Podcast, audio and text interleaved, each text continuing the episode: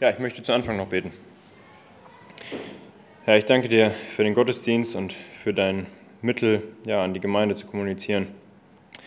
Bitte dich, dass äh, alles Gesagte, dass es wirklich dein Wort ist, dass du ähm, die Herzen der Zuhörer öffnest, dass, dass dein Wort gepredigt wird und dass allein zu deiner Ehre geschieht. Amen.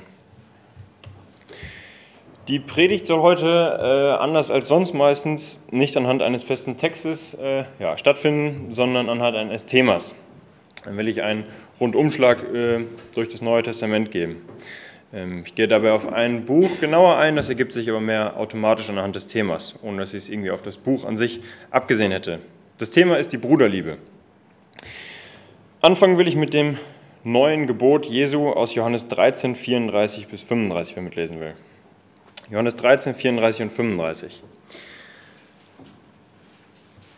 Ein neues Gebot gebe ich euch, dass ihr einander liebt, damit, wie ich euch geliebt habe, auch ihr einander liebt. Daran werden alle erkennen, dass ihr meine Jünger seid, wenn ihr Liebe untereinander habt. Ich habe letztens erst eine Predigt über diese Verse gehört und ja, bei einem Punkt hat er mich erwischt. Ähm, man überliest oder ich überlese Liebe ziemlich schnell in der Bibel ja, okay, liebt euch gegenseitig weiter. Ähm, und die meisten werden solche Verse schon zigmal gehört haben und sind vielleicht schon darauf bedacht, das nicht überzubetonen, ähm, denn während Gott Liebe ist, ist er eben nicht nur Liebe. Deswegen könnte man es vielleicht 15 Mal wiederholen, um hier wirklich zu verstehen, dass, dass Jesus die Liebe hier wirklich, wirklich wichtig ist. Wir müssen uns dabei vor Augen führen, dass Jesus hier kurz vor der Gefangennahme und äh, Hinrichtung steht und ja, kurz bevor er eben weggeführt und bis ans Kreuz geht, ähm, erwähnt er das zweimal. Einmal in 1334, wie gerade vorgelesen, und einmal in 15 ab Vers 12.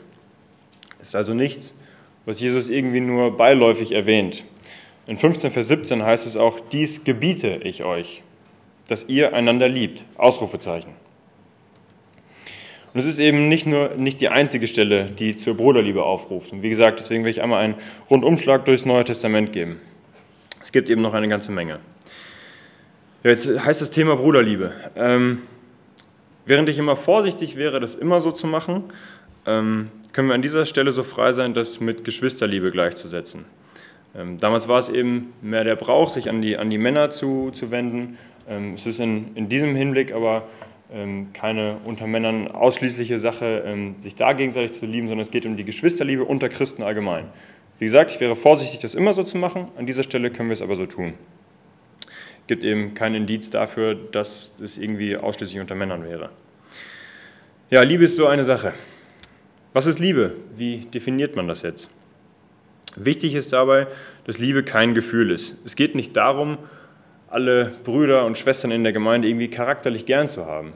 Es geht darum, sich auf die Bedürfnisse des anderen einzulassen ihm beizustehen, wenn er es braucht, und sich gegenseitig in den Dienst voneinander zu stellen, sich gegenseitig in Demut zu dienen. Das hat den wunderbaren Nebeneffekt einer tollen Gemeinschaft. Äh, ich glaube, das merken wir auch, auch wenn wir uns wahrscheinlich einig sind, dass da noch Luft nach oben ist, die wahrscheinlich immer da sein wird. Aber vor allem soll es eben darum gehen, Gott dabei die Ehre zu geben. Und selbst wenn wir ermattet sind und eigentlich keine Lust mehr haben, uns jetzt noch in den Dienst von anderen zu stellen, selbst damalige Sklaven wurden von Paulus ermahnt, zu Gottes Ehre bereitwillig zu dienen. Und das eben unabhängig vom jeweiligen Herrn, ganz egal, wie der mit einem umgeht. Ähm, ja, wie viel mehr sollten wir uns in den Dienst von den Geschwistern stellen? Damit will ich nicht sagen, dass wir uns gegenseitig zu Sklaven machen sollen, aber ich denke, ihr versteht den Punkt. Ja, wie gesagt, ich wollte Bibelstellen aufzählen. Die erste ist Römer 12, Vers 10. Römer 12, Vers 10. In der Bruderliebe seid herzlich zueinander, in Ehrerbietung einer dem anderen vorangehend. Das finde ich eine schöne, klare Anweisung. Seid herzlich, nicht gleichgültig, nicht in routinierte Abläufe gezwängt ähm, und tut das in Ehrerbietung. Also wir sollten es vorziehen, wenn andere geehrt werden und nicht wir. Dazu eine kleine Begebenheit, die ich in einem Kommentar gelesen habe. Einmal saß ein geliebter Diener Christi vor einer Versammlung mit anderen Größen in einem Nebenraum. Einige waren schon auf der Kanzel gewesen, ehe er an der Reihe war. Als er zur Tür hereinkam, empfing man ihm, ihn mit donnerndem Applaus. Er ging schnell zur Seite und klatschte mit, damit er nicht jemandem die Ehre nahm, die seiner Meinung nach ganz gewiss nicht ihm gebührte. Eine andere Bibelstelle, 1. Thessalonicher 4, Vers 9.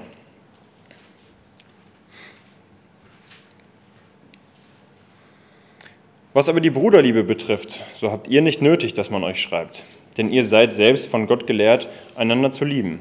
Das tut ihr ja auch gegen alle Brüder in ganz Mazedonien. Das ist ein wunderbares Beispiel dafür, dass ähm, Geschwisterliebe und Gemeinde keine lokale Sache ist. Ich glaube, gerade bei den heutigen Unterschieden, die es damals noch nicht ganz so gab, ähm, fallen wir oft in, in falsche Gewohnheiten und trennen das viel zu sehr. Paulus freut sich hier aber gerade über die grenzübergreifende Liebe. Ich denke, da können wir uns bei den äh, Brüdern und, Schwestern von damals aus Thessaloniki noch eine dicke Scheibe abschneiden. Und für diejenigen, die die Wichtigkeit der Bruderliebe schon begriffen haben, gilt Hebräer 13, Vers 1. Die Bruderliebe bleibe. Ja, wir sehen an, an mehreren Stellen, dass wir als Christen zur Bruderliebe aufgerufen sind, dass, dass wir das nötig haben und dass es zum Christsein dazugehört. Ein Christ ohne, ohne Bruderliebe wäre ja, wie ein Bauer ohne Landwirtschaftsgeräte. Sein Werk wird nicht dem von anderen Landwirten gleichen. Und man wird ihn wahrscheinlich auch gar nicht erst als solchen erkennen. All seine Mühen, seiner Berufung nachzukommen, wären vermutlich vergebens. Er könnte nicht tun, was er tun will und muss. Denkt ihr vielleicht das nächste Mal dran, wenn ihr einen Trecker oder so seht. Hat man ja eh meistens Zeit nachzudenken. Und selbst wenn ihr dann vorbeifahrt und seht, dass es kein Bauer ist, wundert man sich hoffentlich, dass es jemand anders ist. Jetzt habe ich ein Buch in der Aufzählung ausgelassen, das da eigentlich nicht fehlen darf.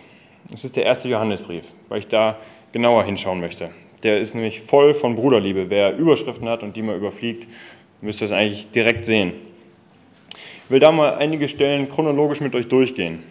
Der erste Johannesbrief. Bevor ich aber darauf eingehe, möchte ich noch ein, zwei Takte zum Brief als solches und der Bruderliebe im Zusammenhang dessen sagen. Johannes schreibt diesen Brief unter anderem, um Glaubensgewissheit zu vermitteln und äh, wahre Lehre und die dementsprechenden Lehrer von falscher Lehre und dementsprechenden Lehrern zu trennen. Dafür beschreibt er an mehreren Stellen, wie wir als Christen sein sollten und wie eben nicht. Und das tut er nicht aus selbst erfundenen Gründen oder neuen Erkenntnissen, wie es zu der Zeit eben einige taten, ähm, sondern er tut es anhand des Verhaltens und der Offenbarung des Vaters und des Sohnes. Ein Kommentar wählte einen ziemlich guten Vergleich. Der erste Johannesbrief zeigt die Glieder der Familie Gottes. Also so wie Kinder Eltern ähnlich sind, so tragen wir als Kinder Gottes sein Bild.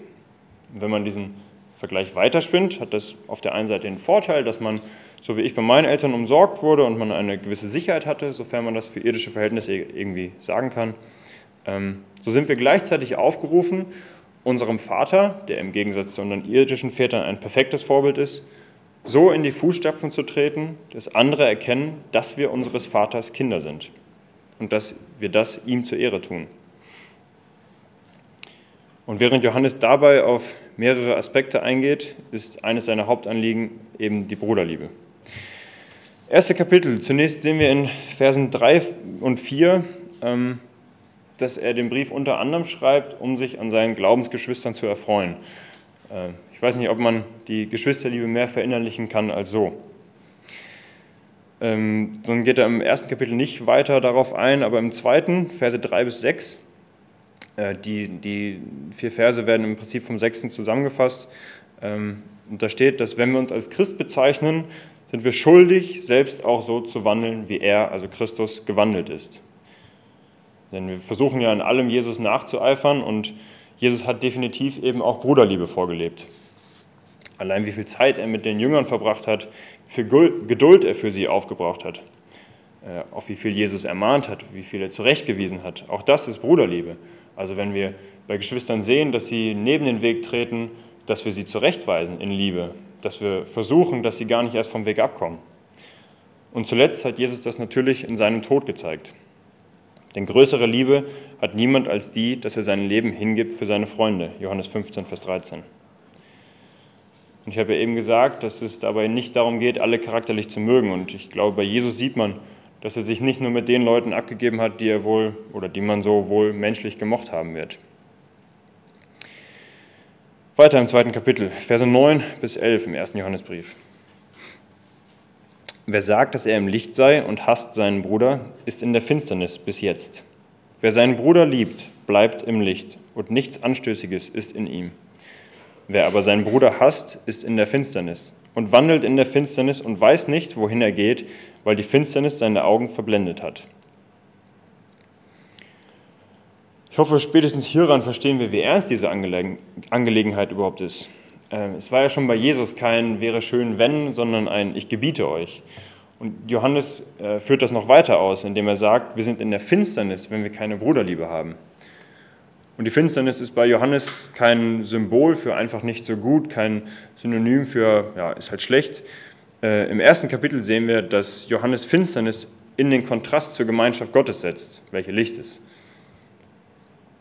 Und so wie es uns nachts nicht möglich ist, im direkten Licht der Sonne zu gehen, können wir ohne Liebe zueinander nicht in Gottes Gemeinschaft wandeln. Es schließt sich einfach gegenseitig aus.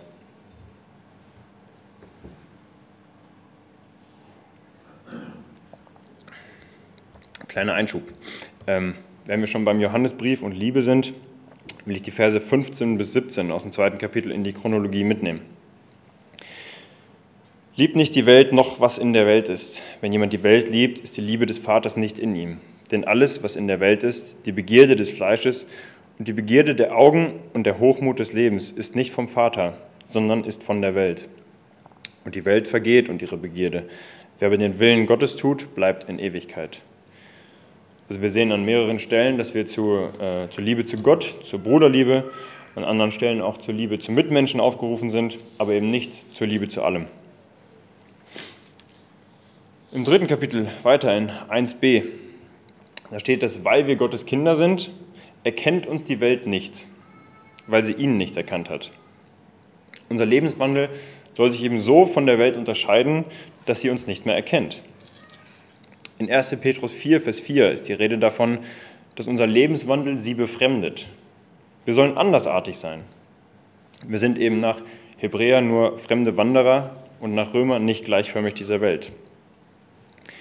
Und wenn ihr mal überlegt, wenn die Bruderliebe so offenbar wäre, dass Kommentare kommen wie, das ist doch nicht normal, wie wunderbar das wäre. Wir sollen eben nicht nur anders sein, sondern äh, so anders, dass wir als Gottes Kinder erkennbar sind. Und da geht Johannes im dritten Kapitel weiter darauf ein. So wie Jesus in Johannes 13, 34, was ich am Anfang vorgelesen habe, so wie er da gesagt hat, dass wir ähm, an der Liebe zu erkennen sein sollen, so sagt Johannes in 1. Johannes 3, Vers 10, Hieran sind offenbar die Kinder Gottes und, ja, jetzt kommt ein harter Kontrast, und die Kinder des Teufels. Denn jeder, der nicht Gerechtigkeit tut, ist nicht aus Gott und wenn nicht seinen Bruder liebt. Denn dies ist die Botschaft, die ihr von Anfang an gehört habt, dass wir einander dienen sollen. Er erklärt vorher ab Vers 7, wie er zu so einer ja, krassen Aussage kommt, warum er die Nichtchristen bzw. hier die Nichtliebenden gleich als Kinder des Teufels bezeichnet. Dabei kommt er zu der Schlussfolgerung, dass derjenige, der aus Gott geboren ist, also ein Christ, seine Werke nur deswegen tut bzw. tun kann, weil der Lebenskeim Gottes, Vers 9, in ihm ist. Und somit schließlich die Werke zeigen, zu welcher der beiden Seiten man gehört. Ähm, und dann kommt wiederum seine Schlussfolgerung, ähm, die ich eben vorgelesen habe. Ich lese nochmal ab 3, Vers 10. Hieran sind offenbar die Kinder Gottes und die Kinder des Teufels. Jeder, der nicht Gerechtigkeit tut, ist nicht aus Gott und wer nicht seinen Bruder liebt. Es ist ja mit allem so. Also an den, an den Werken merkt man, wo man herkommt. Wie gesagt, der Vergleich von eben mit den, mit den Kindern, bei denen man merkt, ähm, von welchen Eltern sie sind. Genauso merkt man bei manchen vielleicht, welchen Lehrer sie hatten. Äh, ein Inder wird sich anders verhalten als ein Franzose. Ein, einer, der aus der Armut kommt, anders als einer, der aus dem Reichtum kommt. Das, was einen prägt, was man hört, was man liest, sich anguckt, ähm, was man denkt, begehrt, was man im Leben verfolgt, all das spiegelt sich früher oder später im Leben wieder. Und im Ursprung all dessen, was sich auf das Leben auswirkt, was man im Leben sieht, steht entweder Gott oder eben sein Gegenspieler, der Teufel. Ebenso wie in dem Augenblick des Werkes selbst. Wir sind entweder von Gott und seinen Werken geprägt und im Zusammenspiel mit dem Geist, da geht Johannes an dieser Stelle nicht drauf ein, dann verhalten wir uns so. Sind wir von der Welt und alles, was in ihr ist, und dem Teufel geprägt, verhalten wir uns so. Das ist hier Johannes Punkt, wenn er sagt, dass, dass wir an der Bruderliebe den, äh, den Vater des Kindes erkennen können. Entweder Gott oder den Teufel. Jetzt habe ich eben schon Vers 11 mit vorgelesen. Ähm, das ist bei mir der Anfang eines neuen Absatzes, der bei mir überschrieben ist mit Bruderliebe als Kennzeichen des ewigen Lebens. Vielleicht eine, ja, einfach eine sehr schöne Überschrift. Äh, auf Kennzeichen der Bruderliebe ähm, geht Johannes gleich nochmal ein.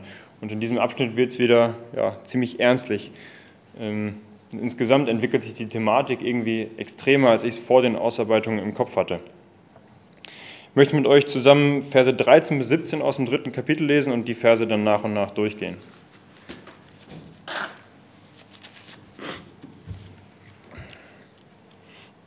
Wundert euch nicht, Brüder, wenn euch die Welt hasst.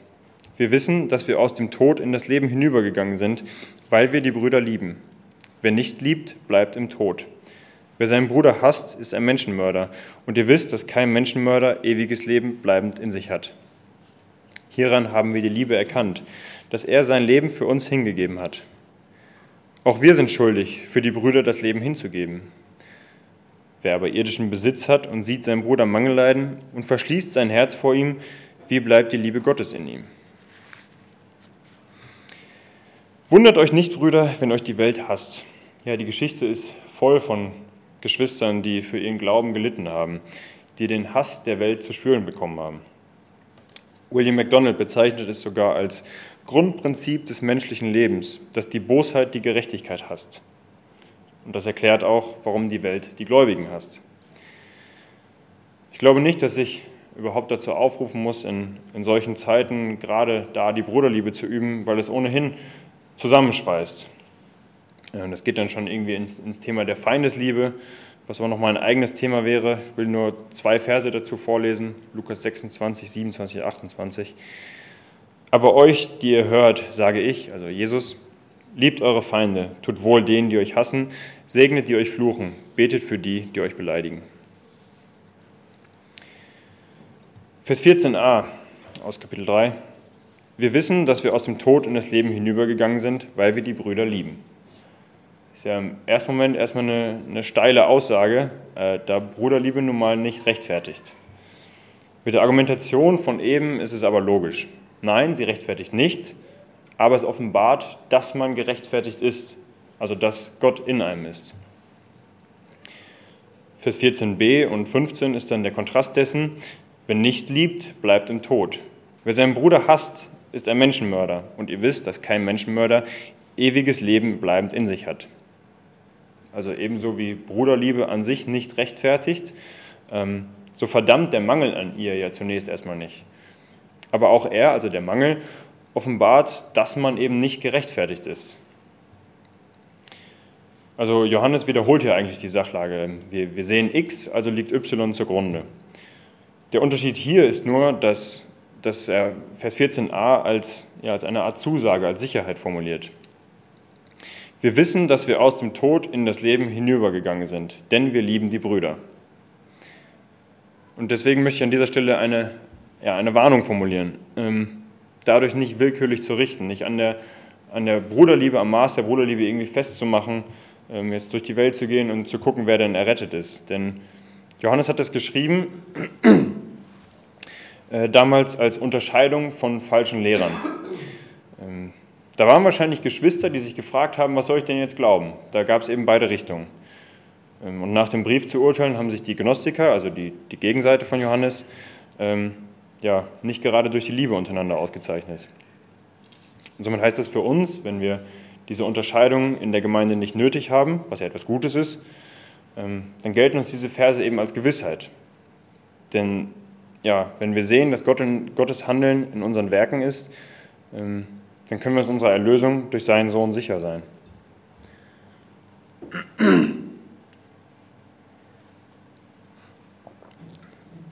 Wenn wir daran zweifeln, ähm, wäre das so ein bisschen, als würde sich der Landwirt aus dem Beispiel am Anfang, als ich sagte, dass man die Existenz der Bruderliebe mit der Existenz der Landwirtschaftsmaschinen äh, vergleichen kann, als würde er sich fragen, ob er überhaupt ein Landwirt ist.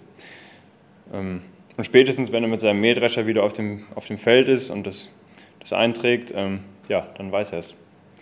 So ist es, wenn, wenn du merkst, dass, dass deine Geschwisterliebe keine geheuchelte Verstellung ist, sondern dass sie eben aus deinem Herzen kommt, dass es Gott gewirkt ist, dann darfst du das nach Johannes als Indikator fürs Christsein sehen. Verse 16 und 17 aus dem Abschnitt aus Kapitel 3. Hieran haben wir erkannt, dass er sein Leben, äh, hieran haben wir die Liebe erkannt, dass er sein Leben für uns hingegeben hat. Auch wir sind schuldig, für die Brüder das Leben hinzugeben. Wer aber irdischen Besitz hat und sieht seinen Bruder Mangel leiden und verschließt sein Herz vor ihm, wie bleibt die Liebe Gottes in ihm? Ja, wie gesagt, durch Jesu Tod zeigt Jesus seine äh, Geschwisterliebe zu uns. Der hat damit die größte Liebe vorgelebt, indem er sein Leben für uns hingegeben hat.